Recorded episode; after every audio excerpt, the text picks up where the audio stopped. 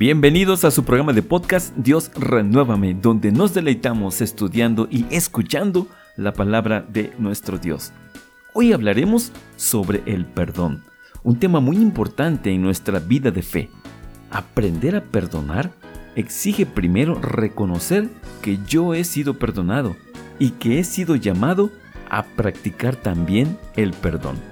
La escritura nos exhorta a no permitir que el odio o la amargura afecten nuestras vidas. Dice Proverbios capítulo 17 versículo 9. Quien pasa por alto la ofensa, crea lazos de amor. Quien insiste en ella, aleja al amigo. Amén.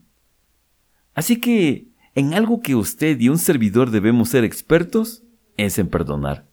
Este tema nos lo comparte nuestro hermano en la fe, Sab de Castillo, quien será el instrumento de nuestro Padre Eterno para comunicarnos su mensaje.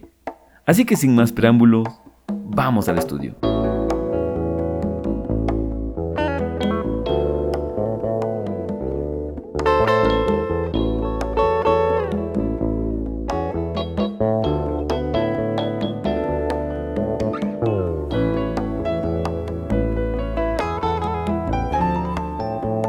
Vestidos pues como escogidos de Dios, santos y amados, de entrañable misericordia, de benignidad, de humildad, de mansedumbre, de paciencia, soportándoos unos a otros y perdonándoos unos a otros, si alguno tuviere queja contra otro, de la manera que Cristo os perdonó, así también hacedlo vosotros.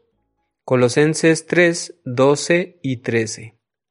Hola, ¿qué tal? Los saludo, mi nombre es Abdi Castillo y hoy voy a estudiar junto con ustedes el tema del perdón.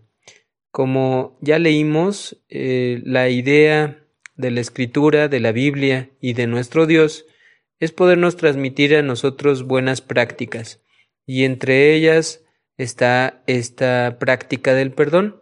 El perdón, eh, por definición, es no vivir de los recuerdos, disculpar a otro con, en una consideración cuando nos hacen una ofensa, renunciando a cualquier venganza o cualquier otro pensamiento ajeno a la persona que me hizo la ofensa. Entonces el, el perdón practicado en la Biblia siempre nos va a invitar a estar bien con todos los demás con todos los que nos rodean. Es un mandamiento de nuestro Dios que busca que nosotros no guardemos rencor, no guardemos nada malo en nuestro corazón que nos eh, invite a alejarnos de la gente, sino por el contrario, siempre debemos de estar bien los unos con los otros.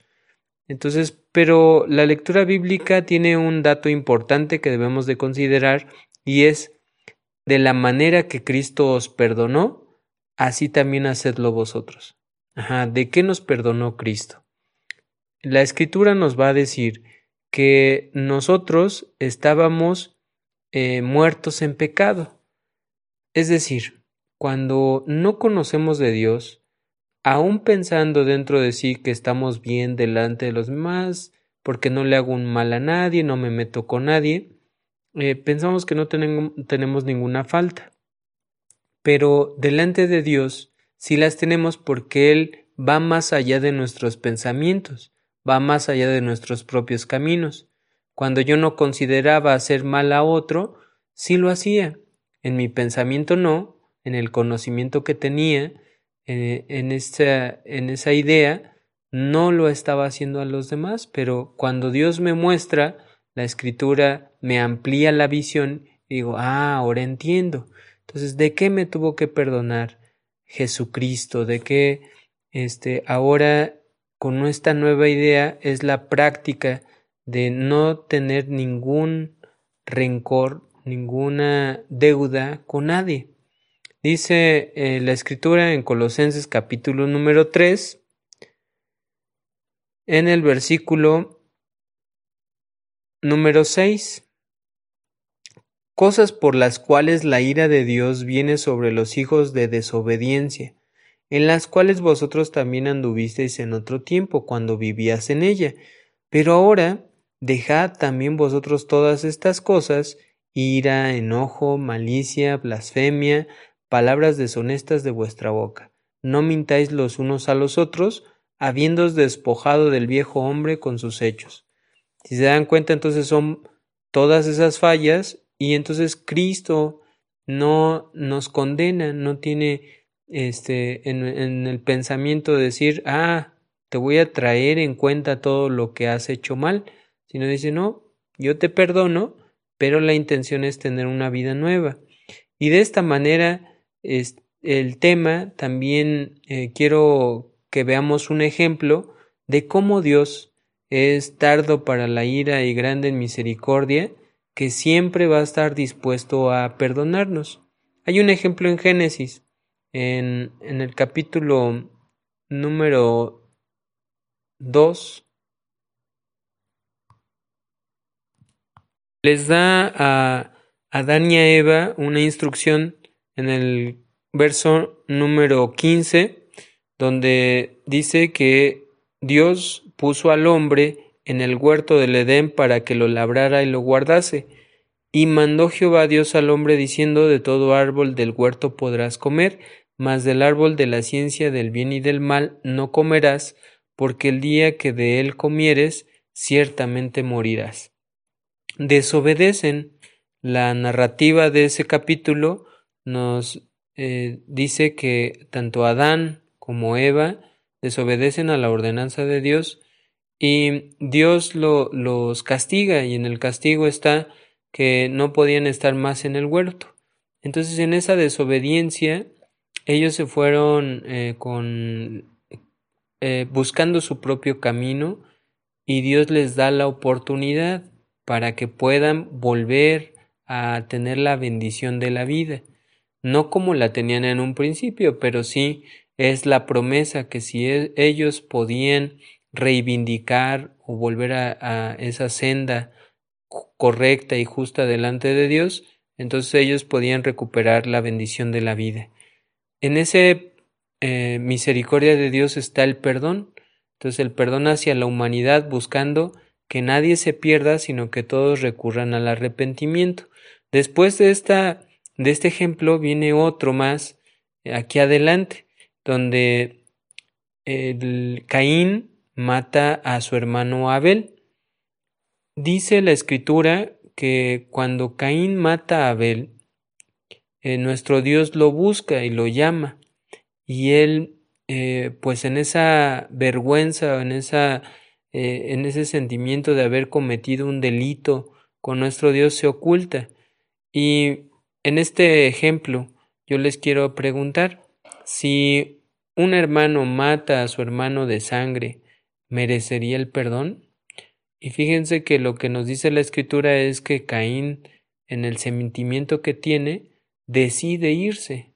No se arrepiente, no, sino simplemente se va y se oculta de Dios y tiene miedo, tiene miedo de él, pero eh, entonces recordemos lo que nos dice la escritura les voy a leer un verso que está en el, en el profeta Joel, capítulo 2, versículo 13. Dice, Rasgad vuestro corazón y no vuestros vestidos, y convertíos a Jehová vuestro Dios, porque misericordioso es y clemente, tardo para la ira y grande en misericordia, y que se duele del castigo. Esta cualidad de Dios de perdonar los pecados de las personas es única. Nosotros guardamos muchos pensamientos en nuestro corazón y rencores, pero Dios eh, les ponía este ejemplo de Caín, de cómo no es Dios quien lo condena, sino es Caín mismo quien decide marcharse y con ese temor nuestro Dios todavía lo cuida, lo protege. Y pues para ello les invito a que sigan leyendo esa lectura del capítulo número 4 de Génesis. Y ahora ya nosotros con el ejemplo de Jesucristo, fíjense que hay un, un verso en Mateo capítulo número 18. Vamos a leer el versículo número 20. Entonces se le acercó Pedro y le dijo, Señor, ¿cuántas veces perdonaré a mi hermano que peque contra mí? ¿Hasta siete? Jesús le dijo, No te digo hasta siete, sino aún hasta setenta veces siete. Fíjense qué hermosa enseñanza es no guardar ningún rencor, no guardar ningún pensamiento contra mi prójimo, y esto lo hace mediante el perdón. Por eso la lectura inicial dice no te compares a ti con el ser humano, porque el ser humano entiende el perdón como sí lo hago, pero no olvido. Te llevo la cuenta de cuántas veces me lo has hecho. Pero Dios lo que dice es borra, borra esos pensamientos, porque el perdón no es traerlo a la memoria, sino así como Dios es misericordioso con nosotros, imagínense que Él nos trajera cuenta, ¿no? Todo lo, lo malo que hacemos, pues yo creo que ninguno tendría oportunidad porque de las fallas, hablando como humanos, como seres humanos que tenemos delante de Dios. Pero Él no tiene en cuenta esto. Eso es muy importante, que eh, de esa manera hay que imitar, esa es, esa es nuestra medida. No nos pone a nosotros, por eso Jesucristo eh, es el reto. Dice, no te digo siete, sino aún setenta veces siete, todas las veces que sean necesarias, tú no puedes llevar la guerra, tú no puedes llevar el odio, la ira, la contienda contra tu prójimo. Tienes que practicar el perdón. Un ejemplo claro de la infinita misericordia que nos da Dios con todos nosotros, con su pueblo, primero porque este capítulo número uno de Isaías que vamos a leer es el pueblo de Israel el que peca, pero también nos vemos reflejados nosotros ahí, nosotros que tenemos debilidades, que necesitamos de protección. Dice entonces el versículo número 16, Lavaos y limpiaos, quitad la iniquidad de vuestras obras delante de mis ojos, dejad de hacer lo malo, aprended a hacer el bien, buscad el juicio, restituid al agraviado, haced justicia al huérfano, amparad a la viuda, venid luego, dice Jehová, y estemos a cuenta. Si vuestros pecados fueran como la grana, como la nieve serán emblanquecidos, si fueren rojos como el carmesí, vendrán a ser como blanca lana. Esta es la muestra de misericordia, pero primero hay que hacer acciones que sean dignas de arrepentimiento, si no, ningún perdón mereceríamos porque seguimos en las mismas obras. Por eso la recomendación es busca, restituye, haz justicia, ampara, porque esas son acciones que buscas tú resarcir tus deudas con todos los que les has hecho algún mal. Y ya entonces dice, no importa cuál el color, qué cantidad de pecados, porque si vienes y hacemos cuenta, yo no te tomo nada de lo que has hecho. Yo blanqueo, yo lavo por medio de la palabra. Y entonces una de las principales armas que tenemos nosotros es utilizar el perdón adecuadamente. Acuérdense entonces que la escritura no guarda memoria de las cosas que nos hace la gente. Dice en Efesios una recomendación en el capítulo número uno. Entonces, bueno, ¿por qué mereceríamos nosotros el perdón de Jesucristo? Entonces acuérdense, sí, sí teníamos faltas. Vamos conociendo de la escritura y nos vamos componiendo y volviendo eh, mejores. Entonces dice el versículo número 6. Para alabanza de la gloria de su gracia, con la cual nos hizo aceptos en el amado en quien tenemos redención por su sangre, el perdón de pecados según las riquezas de su gracia, que hizo sobreabundar para con nosotros en toda sabiduría e inteligencia. Entonces, eso es lo que ganamos, el perdón de Cristo, el perdón de Dios. ¿Cómo le podemos corresponder? La lectura inicial está la clave.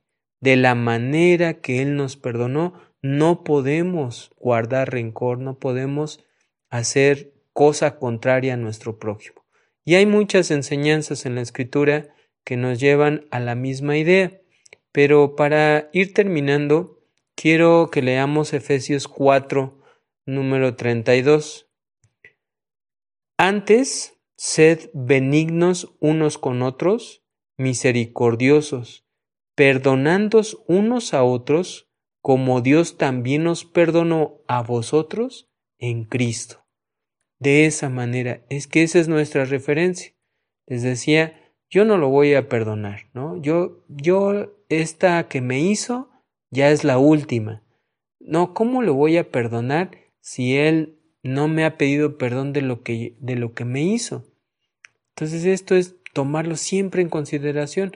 Eso es pensamiento humano, pero la escritura te va a abrir la visión para que veas más allá.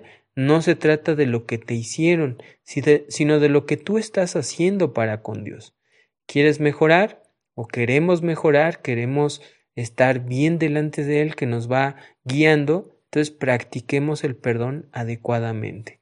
Eh, estas prácticas cuestan trabajo, sí, pero recuerden, no vamos solos. Dice 1 de Juan 1.9, si confesamos nuestros pecados, Él es fiel y justo para perdonar nuestros pecados y limpiarnos de toda maldad. Es decir, no vayas tú solo a pedir ese perdón porque tal vez tu humanidad, tu carnalidad, te traicionen y te den, te den miedo y ya no lo hagas. Pero ve con esta confianza, ve que no vas solo, vas con la ayuda de Jesucristo que nos va a ayudar a limpiarnos de toda maldad. Nuestros pecados entonces han sido perdonados y eso es lo que debemos de buscar nosotros hacer con nuestro prójimo no guardar nada malo en nuestro corazón para que no enfermemos y vivamos una vida plena, una vida llena de bendición. Espero en Dios que este tema lo podamos llevar en nuestra vida, que veamos que nos hace mal, nos enferma guardar rencores, guardar memorias de las cosas que la gente nos hace y para eso existe el perdón que nos enseña Dios a practicarlo todos los días de nuestra vida. Que esto sea de bendición para todos nosotros. Hasta la próxima.